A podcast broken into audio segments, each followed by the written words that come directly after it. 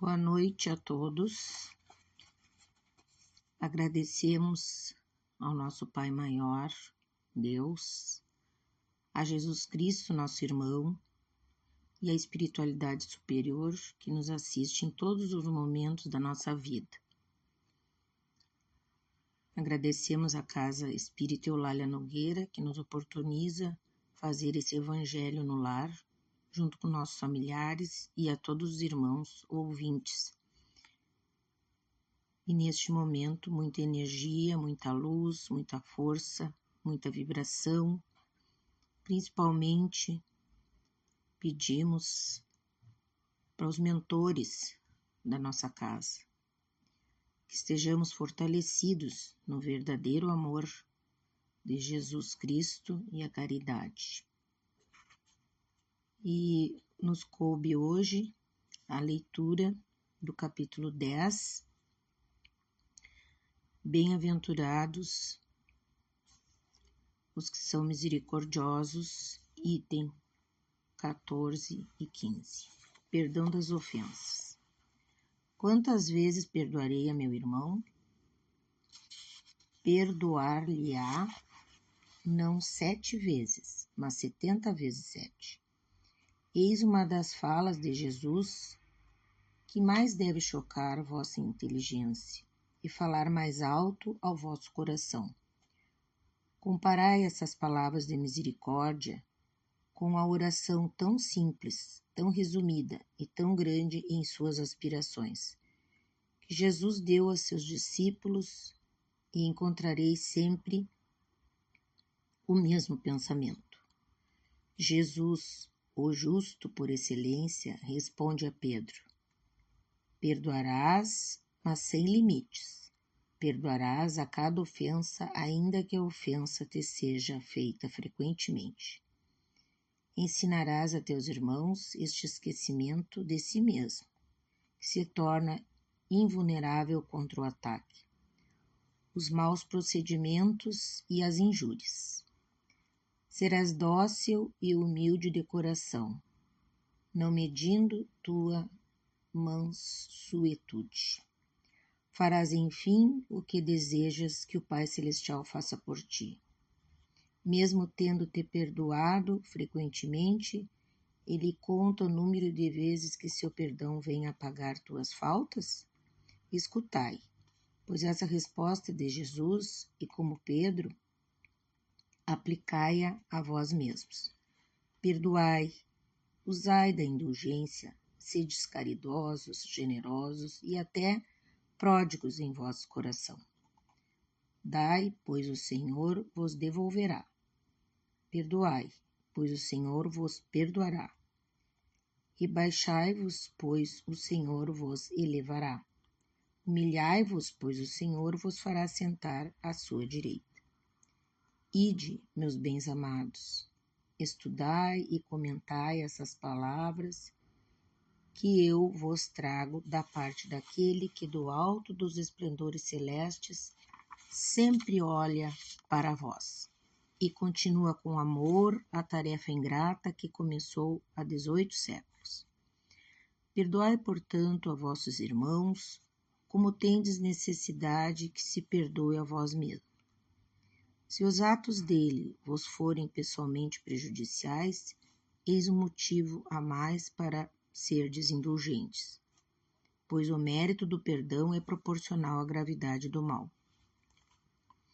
Não haveria nenhum mérito em deixar passar os erros de vossos irmãos se vos tivessem feito ofensas leves. Espíritas, não esqueçais que, tanto na fala quanto nas ações, o perdão das injúrias não deve ser uma palavra vã. Se vós vos dizeis espíritas, então cedeu. Esquecei o mal que vos foi feito e não penseis senão numa coisa, no bem que podeis devolver. Aquele que entrou por esse caminho, dele não deve afastar-se, nem por pensamento, pois sois responsáveis por vossos pensamentos que Deus conhece. Fazei, pois, que eles sejam desprovidos de qualquer sentimento de rancor. Deus sabe o que permanece no fundo do coração de cada um, Feliz, pois, aquele que pode adormecer toda noite dizendo: Não tenho nada contra o meu próximo. Simeão, Bordeaux, 1862. Perdoar aos inimigos é pedir perdão para si mesmo. Perdoar aos amigos é dar-lhe uma prova de amizade. Perdoar as ofensas é mostrar que se está tornando melhor. Perdoar, perdoai, pois, meus amigos, para que Deus vos perdoe.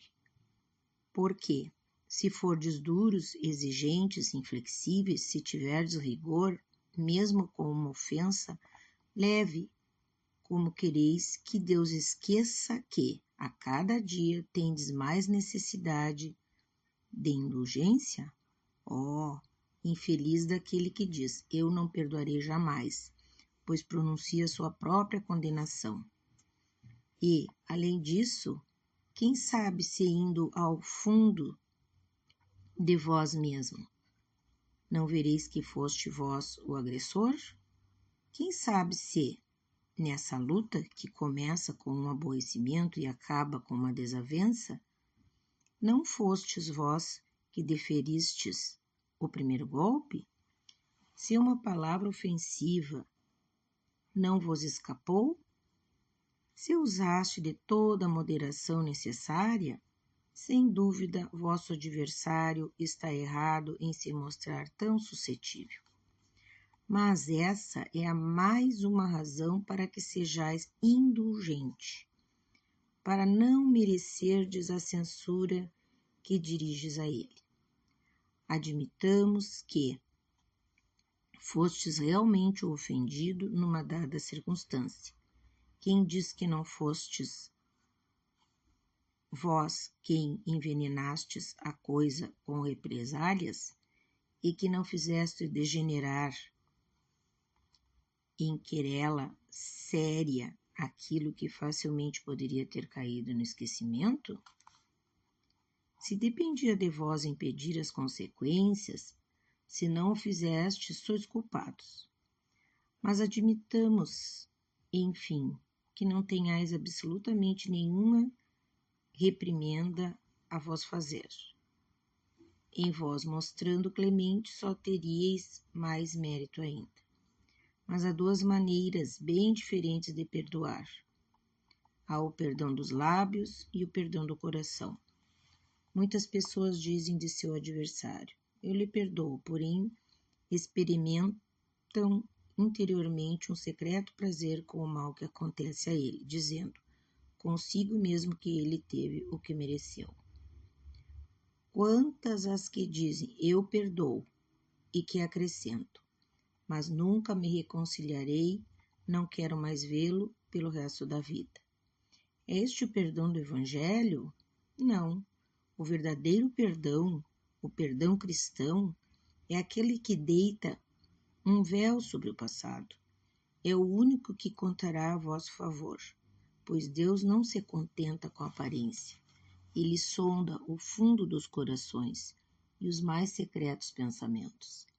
Perante ele, não é possível fingir através de palavras e simulacros, simulacros vãos. O esquecimento completo e absoluto das ofensas é próprio das grandes almas. O rancor é sempre sinal de avitamento e inferioridade. Não esqueçais que o verdadeiro perdão se reconhece antes pelos atos que pelas palavras. Paulo, Apóstolo, Lyon, 1861 Queridos irmãos, como disse, perante Deus não é possível fingir através de palavras, né? Então nós entendemos um pouquinho de um, de um assunto tão importante que é o perdão realmente do coração. Na prática do perdão, o maior beneficiado é quem perdoa pois este obtém as bênçãos de Deus e restabelece a sua paz interior através da harmonia com o próximo. Devemos perdoar infinitamente, pois não há limites para o perdão. Ao dizer que devemos perdoar, não sete vezes, mas setenta vezes sete, Jesus ensina-nos a não contar as ofensas recebidas nem os perdãos concedidos.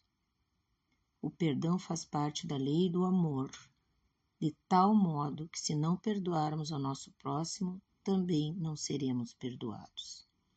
Jesus nos ensina, Pai, perdoa-nos as nossas ofensas, assim como nós perdoamos a quem nos tem ofendido. Então, esse evangelho maravilhoso que nos deixa bem claro a importância do perdão, nós que temos essa doutrina maravilhosa, essa mensagem maravilhosa de Deus, do exemplo de Jesus Cristo, que sofreu na cruz por nós. É, uma, é uma, uma, um exemplo maravilhoso de perdão. E que nós façamos esse ato de perdoar quando necessário não precisa ser dito oralmente, muitas vezes no pensamento. Nós julgamos, nós criticamos, nós temos que observar muito nossos pensamentos, qualificar muito aquilo que a nossa mente administra. E é isso que nós pedimos. E neste momento, finalizando o nosso Evangelho, fortalecemos as nossas preces, as nossas irradiações a todos os irmãos que estão nos nossos cadernos listados da nossa casa. Que Deus, na sua infinita misericórdia, abençoe, derrame muitas bênçãos, bálsamos de cura, curando seus males físicos ou espirituais. Que a espiritualidade superior encaminhe cada um dos irmãos que neste momento estão sofrendo em qualquer lugar do planeta. Agradecemos também pela nossa vida, pela nossa família, pelos nossos amigos. A gratidão é um exemplo divino. E agradecemos pela oportunidade de estarmos presentes comprometidos com essa doutrina do amor, da caridade, neste momento que o nosso planeta está pedindo muita paz, muito respeito, muita consideração com o nosso planeta, com a natureza. E pedimos também a fluidificação das águas para que quando delas fizermos o uso, tenhamos a dignidade de receber esses fluidos maravilhosos da nossa água imantada. Que Deus Todo-Poderoso nos abençoe, nos guarde, nos fortaleça e nos dê uma boa noite de descanso. E que assim seja.